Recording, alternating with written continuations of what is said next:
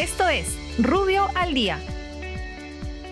Buenos días, soy Raúl Campana, abogado del estudio Rubio Leguía Norman. Estas son las normas relevantes de hoy viernes 9 de julio del 2021.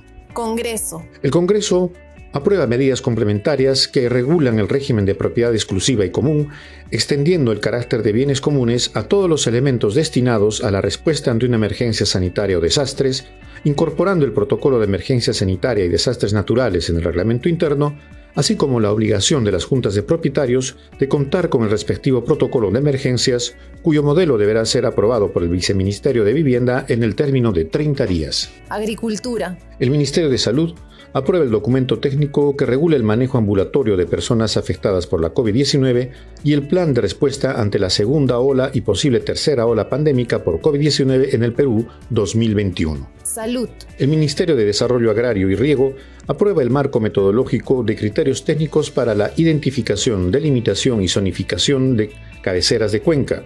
Por su parte, la Autoridad Nacional del Agua aprueba el plan de evaluación y fiscalización ambiental correspondiente al año 2022. Muchas gracias, nos encontramos mañana. Para más información ingresa a rubio.pe. Rubio, moving forward.